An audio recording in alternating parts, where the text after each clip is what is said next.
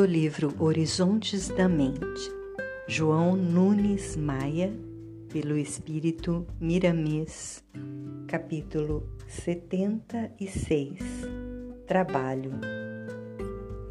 O trabalho é a glorificação de um ser, de um povo e da humanidade. E saber trabalhar é a libertação insofismável da consciência. O labor excelente é aquele que imprescinde do amor em todos os seus exuberantes traços. Basta olharmos para o nosso corpo como arquétipo divino e deduzirmos sua função.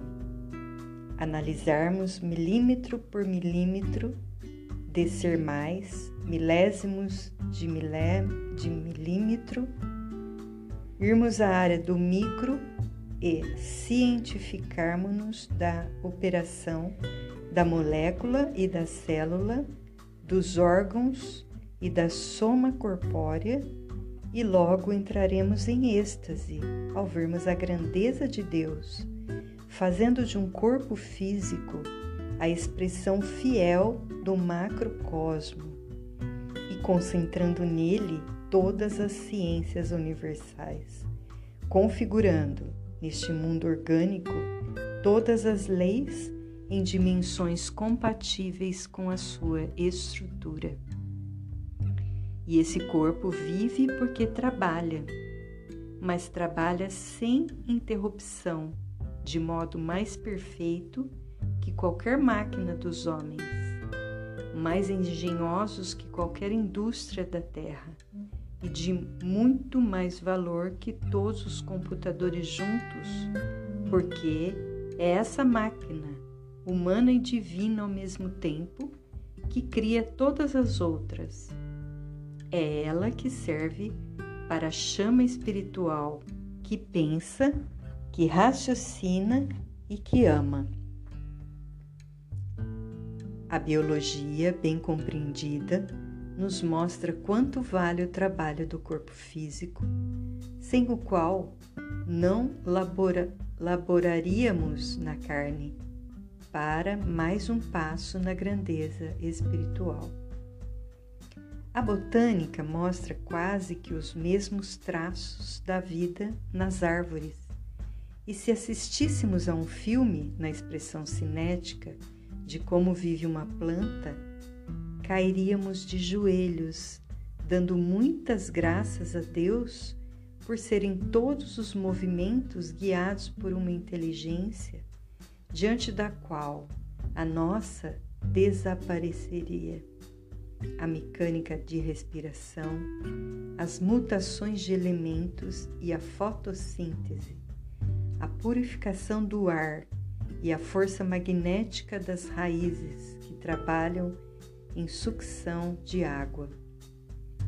Quando esse líquido se escasseia em seu derredor por mais de 15 metros, a engenharia divina dá distribuição às raízes para suportarem o peso do lastro corpóreo da árvore e ainda muitos segredos através do véu de Ísis. Tudo isso e muito mais é trabalho bem orientado, bem dirigido, que se transforma em movimento e este em vida. Há alguém que disse, pela força da ignorância, que os peixes, os insetos, os vírus vivem bem porque não trabalham. Como se enganou? Eles vivem bem porque trabalham e muito.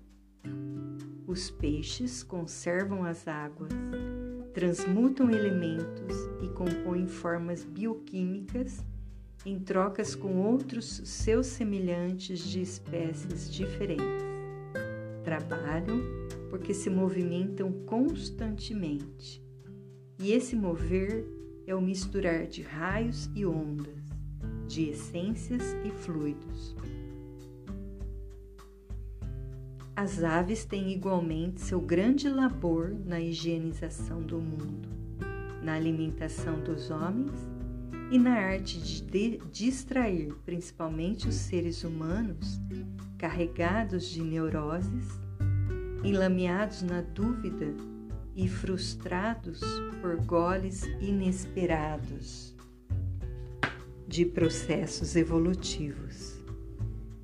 Por falta de espaço, não poderemos enumerar as linhas de trabalhos que a vida entregou a todas as vidas menores. Os insetos têm suas obrigações e os vírus, até certo modo, garantem a vida humana. Nada há o que não tenha sua função utilitária. Tudo isso é trabalho. Passando à área humana, o trabalho se eleva, chegando à solidariedade e à tolerância, que estão sempre ligadas por laços irremovíveis que a alma jamais poderá esquecer. O espírito, quando atinge a eminência do labor, esquece-se de si mesmo e se converte em um gigante da beneficência coletiva. Quem trabalha com bom senso tem a prerrogativa de ser tranquilo, pois está cumprindo uma das primeiras leis de Deus. Nada para, nada para na criação e o Senhor opera incessantemente. O trabalho é função mercável no mundo. Não obstante, as leis de justiça pedem respeito à, economia alheia para que o labor não se transforme em usura desprezível e egoísmo desmedido. Assim diz Confúcio: Deus pôs o trabalho de sentinela à virtude. E acrescentamos: a paciência, como pensam muitos, não é preguiça, é moderação ou vigilância para evitar erros contundentes. E se todas as outras virtudes são necessárias ao homem, o trabalho é indispensável. Quem trabalha com bom senso tem a prerrogativa de ser tranquilo pois está cumprindo uma das primeiras leis de Deus.